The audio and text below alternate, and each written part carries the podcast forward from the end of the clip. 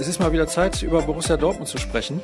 Und ja, da zeigt er schon auf den Zettel, Matthias Dersch, lacht schon ein bisschen. Erstmal schön, dass ihr wieder eingeschaltet habt und ich wurde zuletzt dafür kritisiert, ich würde mich nie vorstellen. Ist ja auch ein bisschen blöd, sich selber vorzustellen, aber äh, wer mich gerne bei Twitter verfolgen möchte, der kann das tun unter Start und ein bisschen was zu Borussia Dortmund gibt's dort auch zu finden. Wir sprechen heute natürlich über das Spiel gestern bei Sporting 2 zu 1 Erfolg gab es am Ende hart erkämpft, obwohl es eigentlich gar nicht nötig gewesen wäre, finde ich zumindest. Und es gibt auch ein paar Hörerfragen, fast alle zu Emre Moore. Das ist ja mit so das Lieblingsthema von Matthias Dersch in den letzten Tagen geworden. Sprechen wir aber erstmal über das tolle Spiel, zumindest auch vom Ergebnis her und sagen wir auch mal von den ersten 50, 60 Minuten von Borussia Dortmund gestern da in Portugal. Ich fand schon, dass das eine mehr als ordentliche Leistung war, auch wenn man die Personalsituation nochmal in Betracht zieht.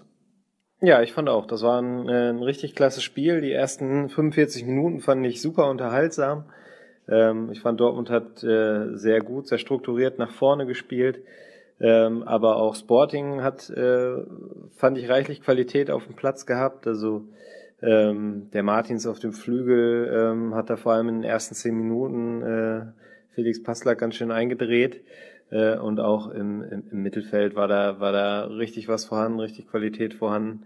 Äh, das hat Spaß gemacht zuzuschauen, aber der BVB war meiner Meinung nach ähm, überlegen, war die bessere, die cleverere Mannschaft, hat dann auch äh, ja verdient relativ früh das 1 zu 0 geschossen, auch genau in die Phase hinein, wo, wo Sporting gerade besser im Spiel war und so die ersten zwei, drei Halbchancen hatte.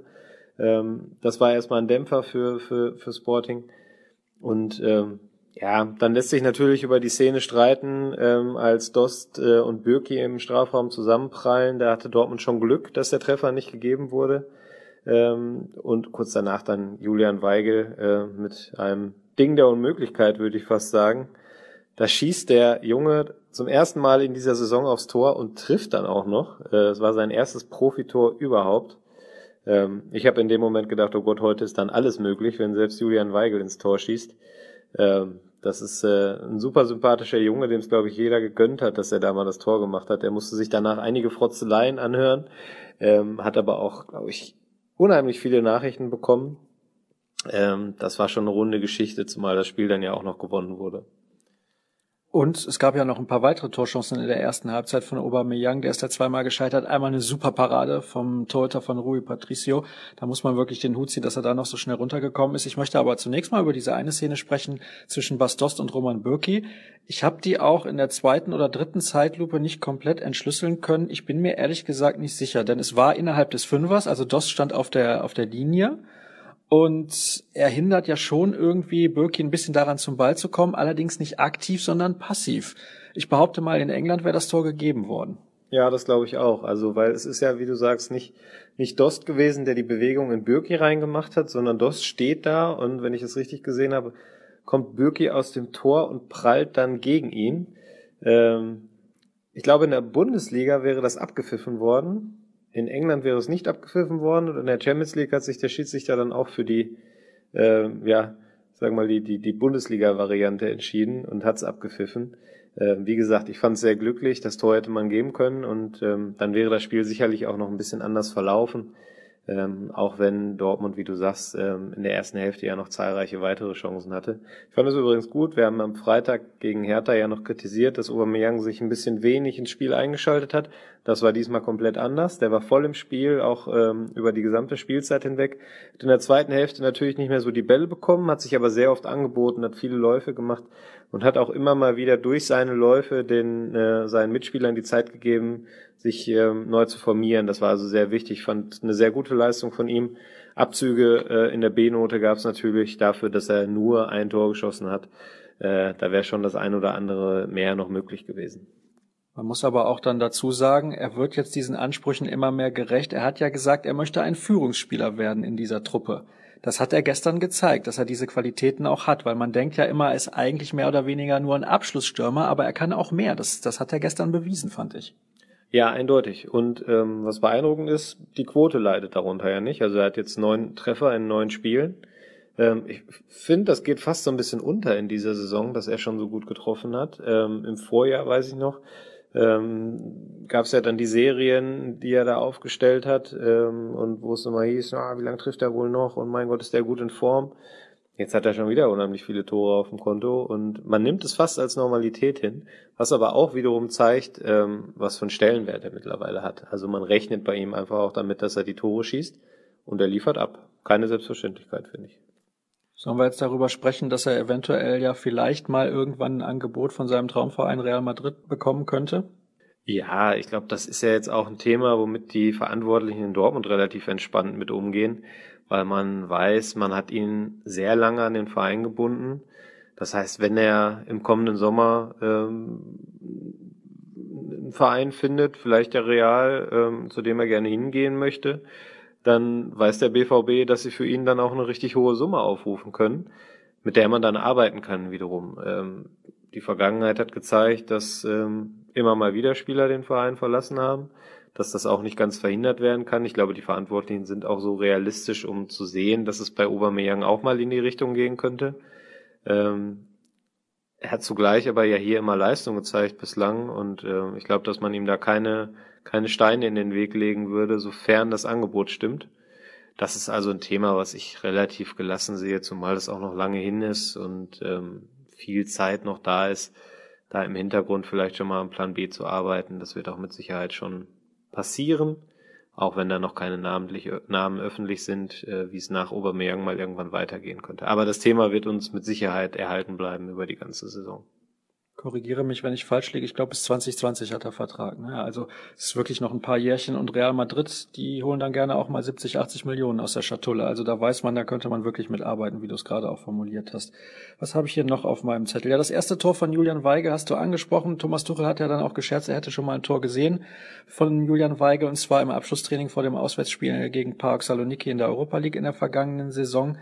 Das ist ja so das Einzige, was seinem Spiel bislang in den letzten anderthalb Jahren so abgegangen ist, dass er eigentlich keine Torgefahr entwickelt hat. Ja, genau. Also ähm, zunächst mal, ich wusste gar nicht, dass Thomas Tuchel Witze machen kann. Das habe ich gestern gelernt. Äh, waren also zwei unmöglich, zwei, zwei Überraschungen. Einmal, dass Weigel Tore schießen kann und dass Tuchel Witze machen kann. Äh, darf aber gerne häufiger vorkommen. Beides äh, fand ich sehr erfrischend. Ähm, ja, das stimmt. Also Weigel, Weigels Qualitäten lagen bislang nicht darin, offensiv äh, vor dem Tor in Erscheinung zu treten. Also er ist halt mehr der Spieler, der die Bälle dann im Zentrum verteilt, häufig dann ja auf Castro den Ball zum Beispiel gibt, der dann die Angriffe wirklich scharf macht. Aber ich fand, so wie Weigel das gestern gemacht hat, auch wie er geschossen hat, wie die Schusstechnik war, sollte er sich da häufig, häufiger mal ein Herz nehmen und es mal versuchen. Ich finde ohnehin, dass Weitschuss, äh, Weitschüsse als, als Stilmittel unverständlicherweise ein bisschen verpönt sind. Ich finde das eigentlich erstens spektakulär, wenn der Ball dann im Tor landet und ich glaube, dass die Chance, dadurch ein Tor zu erzielen, auch relativ hoch ist oder zumindest nicht deutlich kleiner ist als über äh, als bei Schüssen im Strafraum. Das müsste man vielleicht statistisch mal nachweisen. Aber es gibt ja beim BVB einige Spieler, die, die über die entsprechende Schusstechnik verfügen. Also Castro zum Beispiel, äh, der auch so ein Kandidat ist, der gerne mal aus 18, 20 Metern abziehen dürfte.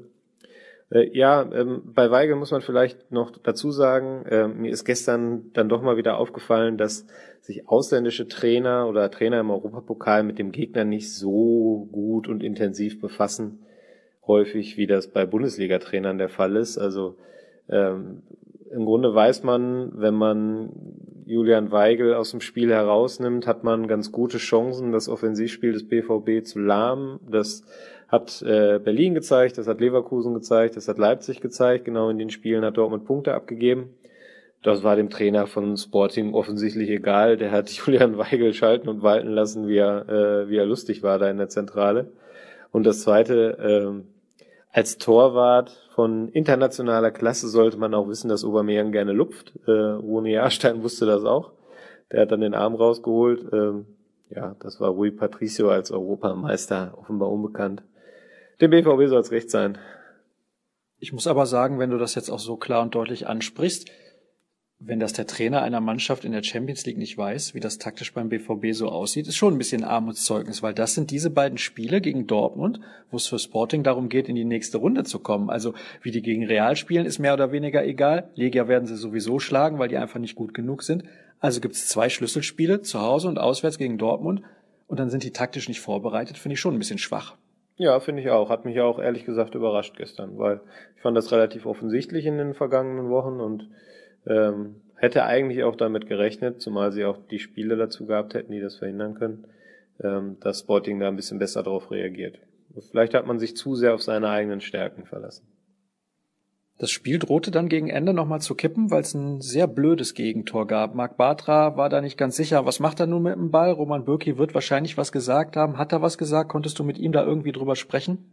Ja, ich habe mit, äh, mit Roman Bürki gestern nach dem Spiel gesprochen und ähm, er sagte auch, er, er hätte gedacht, also er hat gerufen und er hätte auch gedacht, dass, dass Marc Bartra das mitbekommen hat, aber wie du sagst, Bartra guckt sich ja kurz vorher nochmal um und kommt dann irgendwie mit der Fußspitze an den Ball. Ich weiß gar nicht, ob es jetzt so richtig Absicht war oder ein bisschen Tollpatschigkeit in dem Moment, fehlende Spielpraxis. Auf jeden Fall, wie du sagst, sehr unglücklich und Birki war ja schon im Runterkommen und hatte dann auch laut seiner eigenen Aussage nur zwei Möglichkeiten. Ball in die Hand nehmen, gibt indirekten Freischuss, wenn der Schiedsrichter das sieht, oder den Ball durchlassen. Mit Glück wäre der vielleicht dann an den Pfosten gegangen, aber auf jeden Fall wäre das sehr riskant gewesen. Da hat Birki sich dann dazu entschieden, ich nehme den Ball in die Hand und hoffe. Hoffen hat nichts gebracht, Schiedsrichter und Assistent haben es gesehen und äh, ja, gefühlt war das dann ja auch das erste Tor durch indirekten Freischuss seit dem Anderson-Treffer damals. Also so oft sieht man das ja nicht. Und ich fand auch, dass der wirklich die einzige Lücke, die da war, hat er aber sowas von voll getroffen. Also da passte ja links und rechts nichts mehr rein, kein Papier mehr. Ähm, das, äh, ja, den muss man dann auch erstmal dahin jagen. Was wir alle dazugelernt haben, ist, der Ball muss sich nur bewegen und sich nicht komplett mal einmal um die eigene Achse drehen. Ich glaube, das ist auch so ein Mythos, den jeder irgendwie schon mal gehört hat und jeder glaubt es auch. Wie war es bei dir? Wusstest du das in dem Moment? Äh, nee, ich habe ehrlich gesagt auch gedacht, antippen reicht. Also berühren reicht. Gut, also ich frage mich ja dann in dem Moment immer sowieso, die Chance beim Elfmeter, die ist ja relativ groß, dass der Schütze trifft, aber in solchen Situationen, warum kommen die Spieler von der Linie raus? Weil, wenn die stehen bleiben, muss der Schütze ja im Prinzip über neun oder zehn Spieler drüber schießen. Sehr unwahrscheinlich, dass er so präzise schießen wird, wenn er sich nicht vorher völlig darauf fokussiert. Und der Torhüter ist ja auch immer noch da. Also warum passiert das, dass alle so, so wild da rausstürmen? Ja, ich glaube, so oft kommt das ja einfach auch nicht vor. Es trainiert auch, glaube ich, keiner. Wäre vielleicht mal so ein, wenn du gar nichts zu tun hast im Training, trainierst du vielleicht mal das Defensivverhalten bei indirekten Freistößen. Ähm, klar, wenn man jetzt sagen wir mal, man stellt sich da mit neun Mann auf die Torlinie, der Torwart ein Stück davor und man hat vielleicht einen, der den, den äh, Ballführenden attackiert, dann ist das wahrscheinlich die effektivste Methode. Ähm, aber ich weiß gar nicht, so selten wie das vorkommt, äh, ob das andere Teams schon mal so probiert haben, äh, ist bestimmt auch kein Bestandteil im Trainerlehrgang. Am Ende hat's gereicht, deswegen diskutieren wir hier im Prinzip gerade quasi umsonst. Aber ich wollte ja noch fragen, warum ist das dann am Ende aus deiner Sicht gekippt? Es war jetzt nicht nur dieses Gegentor. Es wurden mehrere Spieler auch ausgewechselt, weil sie Kreislaufprobleme hatten. War es so warm im Stadion? Also das Stadion ist relativ geschlossen, finde ich. Und da könnte es vielleicht dann auch mal ein bisschen Atemprobleme geben. Wie hast du es empfunden selbst oben auf der Tribüne? Die Pressetribüne war, glaube ich, komplett unterm Dach. Ja, genau. Ähm, also das war wirklich ein sehr steiles Stadion mit sehr steilen Dächern und da stand die Luft drin. Es war auch tagsüber in Lissabon sehr warm, also ähm, in der Sonne laut Thermometer 28 Grad. Ähm, ich glaube, das war jetzt nicht der einzige Grund. damit kommen die Spieler, glaube ich, klar. Aber es gab bei beiden ja auch den einen oder anderen Zusammenstoß, teilweise auch mit Bürki, wo dann, glaube ich, einfach so, ein, so eine gewisse Benommenheit da war, weshalb man dann reagiert hat. Aber klar, wenn man jetzt hier aus Dortmund kommt, hier sind aktuell irgendwie 8 Grad und Regen und dann fährt man da in, in eine Stadt, wo 25 Grad und Sonne herrscht, dann ist das schon eine Umstellung für den Körper. Aber ich glaube, dass es jetzt daran, daran würde ich das nicht festmachen, dass das Spiel gekippt ist. Also ich glaube, das lag zum einen an der an der Qualität von, von Sporting, die die einfach auch hatten, auch im Vorwärtsgang. Ähm, Dost ist dann ein bisschen besser ins Spiel gekommen, den fand ich in der ersten Hälfte erschreckend schwach. Ähm, Dortmund hat sich dann auch ja, so ein bisschen von der Kulisse verunsichern lassen. Es war extrem laut im Stadion. Und ähm, da sind dann einfach Fehler passiert beim BVB, die in der ersten Hälfte nicht passiert sind oder nur selten passiert sind. Abspielfehler. Man erkämpft sich den Ball, spielt dann zentral den Gegner wieder in die Füße. Und gab keine Entlastung, weil ich auch fand, dass Mario Götze und Shinji Kagawa nicht mehr so präsent waren. Kagawa die ganze Zeit nicht, Götze in der ersten Hälfte schon. Ähm, um, um da wirklich den Ball dann auch mal länger zu sichern, der Mannschaft ein bisschen Luft zu verschaffen, den Ball mal wieder in die gegnerische Hälfte zu verlagern. Und das war dann einfach so die Gemengelage, dass ähm, man auf der einen Seite Spieler auswechseln musste. Man hat ja am Ende dann ähm, drei von vier Spielern der Viererkette ausgetauscht, was glaube ich auch noch nie vorgekommen ist. Piszek musste Innenverteidiger spielen, Rode Rechtsverteidiger. Also eine Formation, die so zum ersten Mal gespielt hat und vermutlich nie wieder spielen wird. Dann sicherlich das Wetter, dann vor allem aber der Gegner, der immer mehr und immer früher gepresst hat. Und ähm, dann als letzte Komponente die, die unheimlich leidenschaftlichen Sporting-Fans auf den Tribünen, die einfach dafür gesorgt haben, dass es so ein richtiger klassischer Hexenkessel ist. Ähm, das kann dann auf den einen oder anderen von den jungen Kerlen, die da beim BVB gestern auf dem Feld standen, auch schon mal ein bisschen verunsichern. Über einen von diesen Jungen möchte ich kurz sprechen, das ist Felix Passlack. Ich finde, dass der das auf der falschen Seite für ihn relativ ordentlich gemacht hat. Er hat dann früh eine gelbe Karte gesehen und man hätte den Eindruck haben können, fliegt er vielleicht vom Platz oder nicht, aber gerade hinten raus hat er es nochmal ordentlich gemacht, auch wenn er dann von Krämpfen geplagt war und ausgewechselt werden musste. Trotzdem finde ich, kann man ihn da ruhig mal lobend erwähnen, denn das hat er zum ersten Mal, glaube ich, gespielt, Linksverteidiger. Und eigentlich ist er auch Rechtsverteidiger, nicht seine Position, sondern er ist ein Mittelfeldspieler. Ja, wobei ich, also erstmal ist Felix Passlack eine coole Socke, der sagt hinterher ganz selbstverständlich, ja, also das ist für mich jetzt ja völlig normal, dass ich auch auf der anderen Seite spiele. Ich bin ja Fußballer, da muss ich mich ja den Aufgaben stellen. Also der nimmt das ganz gelassen und ähm, macht das da auch gut. Ähm, er hatte einen unheimlich starken Gegenspieler, ähm, weshalb er dann auch letztlich bei uns in der Benotung nicht so gut weggekommen ist, weil wir einfach ja auch gucken müssen, dass wir da äh, gewisse Maßstäbe anlegen. Äh, wenn ich jetzt so sehe, wie alt er ist, äh, dass er früh die gelbe Karte sich geholt hat, dass er trotzdem bei seiner körperlichen Linie geblieben ist, ohne unfair zu spielen, dann war das schon richtig stark von ihm, fand ich. Ähm, und ein Auftritt, auf den er wieder mal aufbauen kann. Er gefällt mir ziemlich gut, muss ich sagen. Er ist nicht das ähm, Übertalent, sage ich mal, das jetzt in die Bundesliga kommt und Tore am Fließband schießt.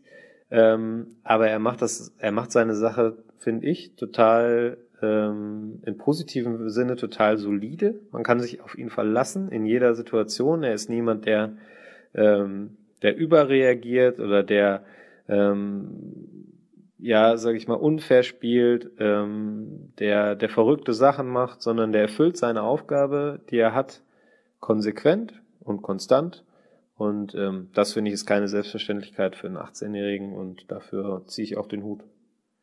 Welche Leistung gibst du der Dortmunder Mannschaft insgesamt für dieses Spiel gestern? Ja, für die erste Hälfte eine glatte zwei, vielleicht sogar einen Ticken besser. Ähm, und für die zweite Hälfte aufgrund der Moral, die sie gezeigt haben, aufgrund des Kampfes, den sie gezeigt haben, ähm, das fand ich in dem Moment wichtiger, gerade nach den Debatten der vergangenen Wochen als ähm, dass spielerisch da jetzt noch sonderlich glanzvoll hätte sein müssen. Ähm, sagen wir mal eine, eine 3 minus vielleicht. Ähm, ich fand vom kämpferischen Aspekt konnte man der Mannschaft überhaupt keinen Vorwurf machen. Vorwurf kann man machen, dass, dass sie das Spiel aus der Hand gegeben haben, dass sie überhaupt noch mal so ins Schwimmen geraten sind. Ähm, aber wenn wir halt zum, zuletzt immer darüber diskutiert haben, dass sie gegen robuste Gegner nicht so richtig dagegen gehalten haben, dann haben sie es gestern getan. Das ist vielleicht dann auch schon der Lerneffekt gewesen aus den vergangenen Wochen. Auf jeden Fall hat das, glaube ich, eine Menge Selbstvertrauen gegeben. Vor allem, dass man das dann eben noch über die Zeit gerettet hat, am Ende nach 97 Minuten 2-1 gewonnen hat. Ähm, dass das, glaube ich, ein, ein, unheimlich wichtiger Sieg war, ähm, der Kraft gekostet hat. Aber ich glaube, das wird dadurch ausgeglichen, dass äh, die Moral jetzt wirklich oben auf ist. Und ähm, sie waren alle mächtig stolz gestern Abend. Äh, und äh, das haben sie sich auch verdient, fand ich. Und vor allem hat man jetzt eine richtig, richtig gute Ausgangsposition für den Einzug ins Achtelfinale. Ein Unentschieden zu Hause gegen Sporting sollte eigentlich schon reichen, wenn man davon ausgeht, dass man gegen Legia gewinnt, auch im eigenen Stadion. Und dann hat man vielleicht sogar am letzten Spieltag in Madrid die Möglichkeit, mit einer Überraschung sogar den ersten Platz zu belegen. Ich möchte eine Szene noch ansprechen, beziehungsweise ich glaube, es waren sogar zwei Szenen. Fair Play und Skilotto und Sporting in der Kombination, das funktioniert nicht ganz. Ja, Fair Play war ein großes Thema gestern. Also ähm, wir haben ja zuletzt häufiger über Tuchel und seine Foul-Diskussion gesprochen. Ähm, wer dem BVB gestern unterstellt hat, dass sie da irgendwie äh, ja sich über, über Nichtigkeiten beschweren, dem muss ich sagen, da lag er falsch. Das war gestern wirklich grob unsportlich, was Sporting gemacht hat. Ähm, ich finde, das ist so eine goldene Regel, wenn der, wenn ein Gegner am Boden liegt, spielt man nicht weiter. Und wenn man das beim ersten Mal ignoriert, kann man vielleicht noch sagen, der hat es nicht mitbekommen, der da gerade den Einwurf macht. Wenn es das zweite Mal passiert, dann hat das Methode. Ähm, und da fand ich, haben die Dortmunder sich völlig zu Recht drüber aufgeregt. Dem Schiedsrichter ist die Partie total entglitten, obwohl er eigentlich ja ein erfahrener Mann war. Ähm, ist äh, ja ein bisschen verwunderlich, fand ich, ähm, dass das so gelaufen ist. Und äh, nicht schön, passt nicht zum UEFA-Motto. Auch wenn die UEFA das damit ja selbst oft nicht so genau nimmt. Ja, das wollte ich gerade sagen. UEFA und Mottos, das ist nicht so, so eine gute Kombination, bisschen wie der Kollege Skelotto und Fairplay. Ähm, es gibt hier ein paar Hörerfragen und das Wort Debatte hast du eben ja schon selber in den Mund genommen und die befassen sich ausnahmslos mit dem Kollegen Emre Moore. Und ja, was soll ich sagen, Matthias? Es gab da ein bisschen Diskussion nach deiner klaren Aussage nach der roten Karte, die er sich geholt hat gegen Hertha BSC. Ich habe mir das hinterher auch noch mal mehrfach zu Hause in der Zeitlupe auch angesehen. Ich fand es schon dreist, also kackdreist, ehrlich gesagt, von Langkamp, wie er da den sterbenden Schwan spielt. Hätte es vielleicht sogar auch bei einer gelben Karte belassen, aber sage einfach mal, wegen Dummheit kann man da schon rot geben. Kann man es so zusammenfassen? Ja, also ich hätte das Thema jetzt ja am liebsten ausgespart. Das hat mich doch am Wochenende mehrere Stunden beschäftigt, ähm, weil ich da, vielleicht kann ich das so als klein, kleine Erzählung vorneweg, ähm, was da bei Twitter los war am Wochenende und, und auch bei uns in den Kommentarspalten fand ich schon krass in dieser Heftigkeit, was mir da alles unterstellt wurde. Äh, ich hatte so ein bisschen das Gefühl, dass der ein oder andere da nicht so unterscheiden kann zwischen einem BVB-Journalisten oder einem Journalisten, der über den BVB schreibt und, äh, und der Fansicht. Dass Fans ihre Mannschaft verteidigen, kann ich verstehen. Ich finde aber trotzdem, dass man die Vereinsbrille dann irgendwann auch mal absetzen muss und dann eben auch mal erkennen muss, wenn etwas gerade nicht richtig läuft. Und ich finde, das war in dem Fall, war das so. Ähm, ich wollte da ja keine Vorurteile schüren oder was auch immer mir da unterstellt wurde, sondern das war einfach nur eine Feststellung, die, glaube ich, auch von den Gesprächen, die ich so geführt habe in den letzten Tagen, von äh, dem überwiegenden Teil der Beobachter geteilt wird, und zwar, dass Emre Moore sich einfach leicht provozieren lässt und ähm, stellenweise übers Ziel hinausschießt. Das ist etwas, was ihn zum Beispiel von, von Felix, Felix Passlack oder Christian Pulisic unterscheidet. Ähm, und dass es demnach dann ja, zu erwarten war, dass der Junge dann auch mal an den Schiedsrichter kommt, der die Situation vielleicht nicht so im Griff hat, der sich vielleicht dann doch gemerkt hat, was er vorher alles schon gemacht hat, ähm, der ein bisschen genervt war von, von dem Lamentieren und der ihm dann eben auch mal bei so einer Gelegenheit die rote Karte zeigt. Und ähm, das Thema hat ja am Wochenende auch äh, zum Beispiel in der Bild am Sonntag äh, Niederschlag gefunden. Thorsten Kienhöfer hat sich auch über die, über die rote Karte geäußert ähm, der ja da im Moment die Kolumne schreibt, der sagte auch, man muss sich davon lösen, dass Emre Moore so klein ist und Langkamp so groß. Ähm, man stellt sich nur mal vor, Langkamp hätte umgedreht die Bewegung gemacht, da wäre der Moore wahrscheinlich zehn Meter weit geflogen. Ähm, nochmal, das habe ich auch im Podcast danach ja schon gesagt, die rote Karte ist sicherlich eine harte Entscheidung, erst recht unter der Berücksichtigung von Langkamps äh, theatralischer Flugeinlage, aber das Regelwerk gibt sie her und nehmen wir es vielleicht mal als erzieherische Maßnahme, äh, legen wir das mal darunter ab und äh, hoffen wir mal, dass, dass äh, Moore daraus die richtigen Schlüsse zieht, sich in Zukunft ein bisschen zurückhält und dann äh, kann Twitter sich vielleicht auch wieder beruhigen. Ich habe auf jeden Fall nichts gegen den Jungen, wie mir jetzt auch öfter unterstellt wurde. Ich finde, das ist ein, äh, ein sehr spannender Fußballer, ähm, egal mit wem man von den Spielern spricht. Ähm, die schwärmen alle von seinen Dribbling-Qualitäten, die sind ja auch offensichtlich. Aber er ist eben auch noch sehr jung, er ist sehr temperamentvoll, er muss noch ein bisschen was lernen. Nichts anderes habe ich gesagt und äh, damit würde ich dann das Thema eigentlich auch gerne beenden. Ich würde aber gerne noch wissen, hat er sich eigentlich selber da irgendwie in irgendeiner Form noch zugeäußert? Nee, da hat sich ja eigentlich gar keiner zugeäußert. Ähm, Trainer nicht, Sportdirektor nicht, äh, die Mitspieler direkt nach dem Spiel. Ähm, und vielleicht nochmal ein Satz, also dass die Sperre sofort akzeptiert wurde und kein Einspruch eingelegt wurde, zeigt ja auch, wie die Sache intern beim BVB betrachtet wird. Und es gab da auch keine Reaktion auf meinen Kommentar. ähm, ich habe ja schon nach dem Hertha-Spiel darauf verwiesen, jeder, der mal selbst Fußball gespielt hat und ähm, ja, in einer Situation, wo das Spiel auf der Kippe steht, man naja dran ist am 2-1 und dann ist ein Mitspieler da, der sich in dem Moment nicht im Griff hat und vom Platz liegt, dann ist das einfach auch sau ärgerlich und unnötig.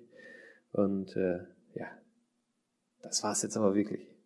Es gibt aber eine sportliche Frage zu Emre Moore. Also hat im Prinzip nichts mit der roten Karte zu tun. Und zwar glaubst du oder glaubt man im Verein wirklich, dass er Champions League Qualität hat? Also die Qualität in einer Mannschaft zu spielen, die regelmäßig in der Champions League mit dabei ist, wie das ja bei Borussia Dortmund der Fall ist. Und wenn ja, warum? Was ist so überzeugend bei ihm jetzt vielleicht mal abgesehen von seinen Dribblings? Das hast du ja gerade schon erwähnt. Ja, du bist verdammt hartnäckig bei dem Thema, ne? Ich merke das schon. Aber die Leser scheint das ja auch brennen oder die Hörer scheint das ja auch brennen zu interessieren.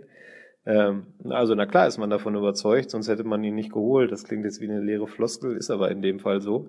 Ähm, das Investment, was man da getätigt hat, äh, ich nenne es mal so, war relativ überschaubar bei einem Spieler, der so viel technisches Gefühl im Fuß mitbringt, der auch Mut hat, was äh, ja eine sehr positive Eigenschaft ist, äh, auch wenn es dann manchmal vielleicht in Übermut umschlägt.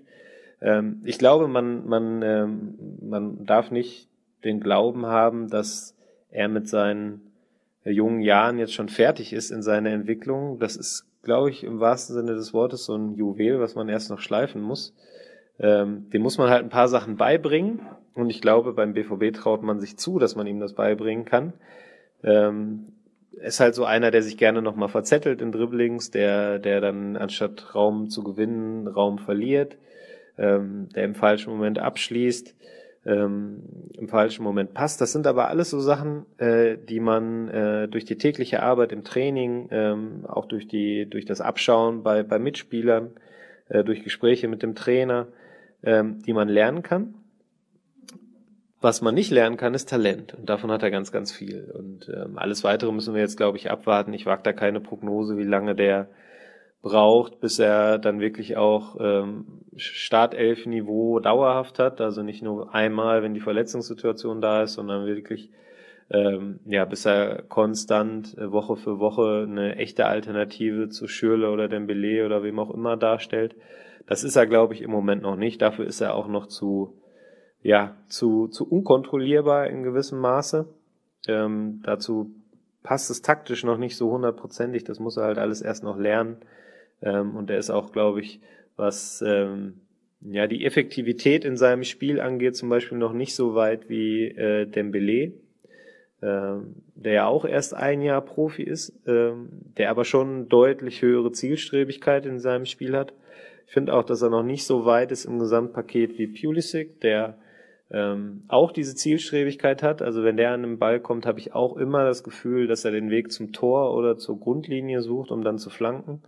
Ähm, das fehlt alles bei, bei Moore noch so ein bisschen. Der, der ist einfach auch noch sehr verspielt. Aber ja, schauen wir einfach mal, ähm, wie schnell er lernt. Hm, er muss dann natürlich auch eine gewisse Bereitschaft zu mitbringen. Ich glaube, das Schlimmste, was Spieler in dem Alter machen können, ähm, ist, dass sie denken, dass sie schon alles können. Und ähm, wenn er das nicht denkt, und da ich ihn persönlich nicht kenne, kann ich das nicht einschätzen, dann äh, ja, kann das ein kann das ein sehr guter Spieler werden. Vor allem die nötige Geduld muss er auch mitbringen, denn die Konkurrenz ist groß und der Unterschied zu Dembele beispielsweise ist, auch Dembele hat in der französischen Liga gespielt und die ist ein klein wenig stärker als die dänische, möchte ich jetzt einfach mal behaupten.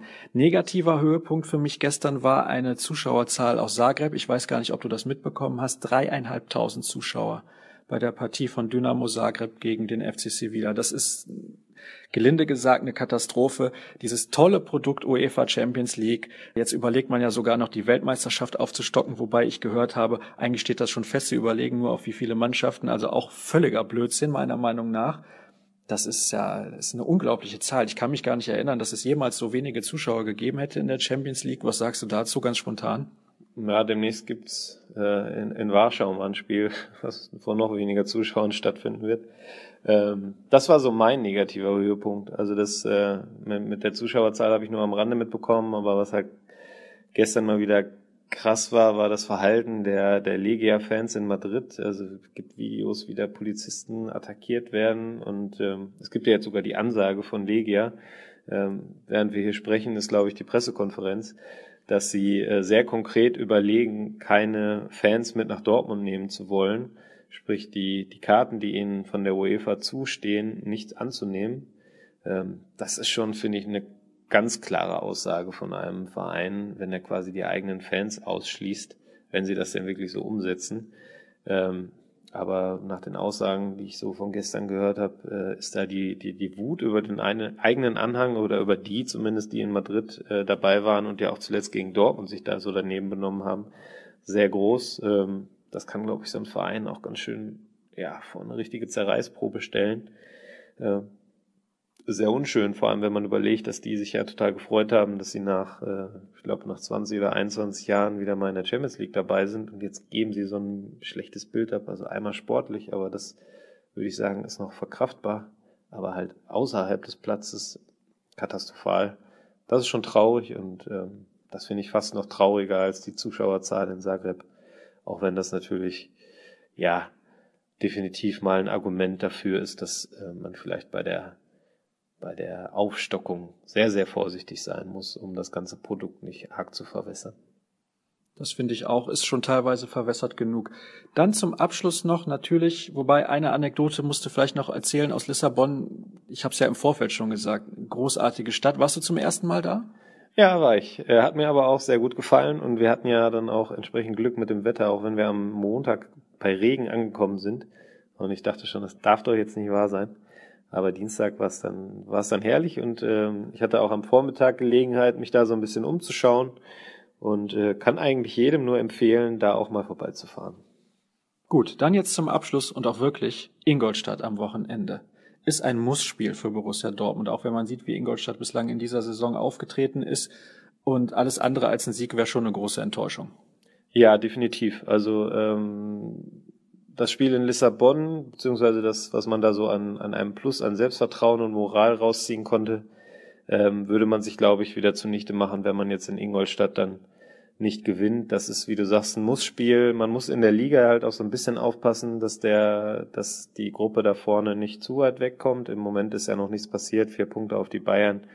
Ähm, Hertha, äh, Köln, Leipzig alle noch äh, in, in direkter Distanz. Ähm, das, das sieht alles noch ganz ordentlich aus, aber man hat eben auch schon in drei Spielen jetzt Punkte abgegeben. Ähm, da sollten jetzt solche Spiele wie gegen Ingolstadt einfach gewonnen werden, um die Ansprüche, die man ja hat, ähm, dann auch zu untermauern. Und ja, wir haben ja jetzt in dieser Woche ganz viel über die äh, vermeintliche Bayern-Krise gesprochen. Ich war ja am Sonntag auch bei Sky 90, da war das ja auch ein großes Thema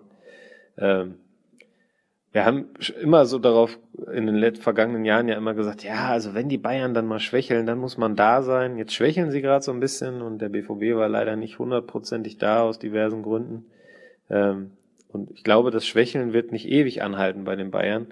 Deshalb sollte, sollte man jetzt punkten in den nächsten Wochen, auch konstant punkten, äh, um, um da schon mal was vorzulegen, was vorzugeben und äh, ja, die da nicht locker zu lassen. Ähm, das wäre, glaube ich, für die für die gesamte Liga sehr gut. Ich glaube, insgesamt wird es diesmal auf jeden Fall nicht so ein klares Rennen wie in den vergangenen Jahren. Ich glaube nicht, dass der erste so viele Punkte vor dem zweiten Vorsprung haben wird wie letztes Jahr und der zweite auch nicht so viele Punkte wie Vorsprung vor dem dritten wie vergangenes Jahr. Ähm ja, und dann schauen wir mal, welche Rolle der BVB da spielt. Also es wäre ja schon eigentlich ganz, ganz nett, wenn äh, der Titel da eventuell am 28. 29. Spieltag noch nicht in weiter Ferne wäre. Dann hätten wir noch mal einen schönen Schlussspurt. Aber bis dahin ist es noch ganz, ganz weit. Und bis dahin muss der BVB sich auch in einigen Punkten noch, noch weiterentwickeln. Er bekommt aber bis dahin hoffentlich auch ein paar Leistungsträger wieder mit zurück auf den Platz, nämlich beispielsweise Marco Reus. André Schürle war jetzt zuletzt auch nicht mit dabei. Also es sieht ganz gut aus, vor allem nach dem Sieg gestern bei Sporting. 2 zu 1 hat der BVB gewonnen ist nach wie vor Tabellenführer in der Gruppe mit Real Madrid und eben Sporting. Also das kann sich nach drei Spielen mehr als sehen lassen. In zwei Wochen dann das Rückspiel. Jetzt am Wochenende Ingolstadt, nächste Woche Mittwoch Pokalspiel zu Hause gegen Union Berlin. Da ist man auch klarer Favorit. Es sieht ganz ordentlich aus bei Borussia Dortmund, trotz der zahlreichen Verletzten. Dann sind wir am Ende angekommen dieser Ausgabe des BVB-Podcasts der Ruhrnachrichten. Schön, dass ihr wieder mit dabei gewesen seid. Alle Informationen, ihr wisst das ja unter ruhrnachrichten.de oder auch bei Twitter at rnbvb. Ich sage danke fürs Zuhören und in gut einer Woche hören wir uns dann wieder. Bis dann.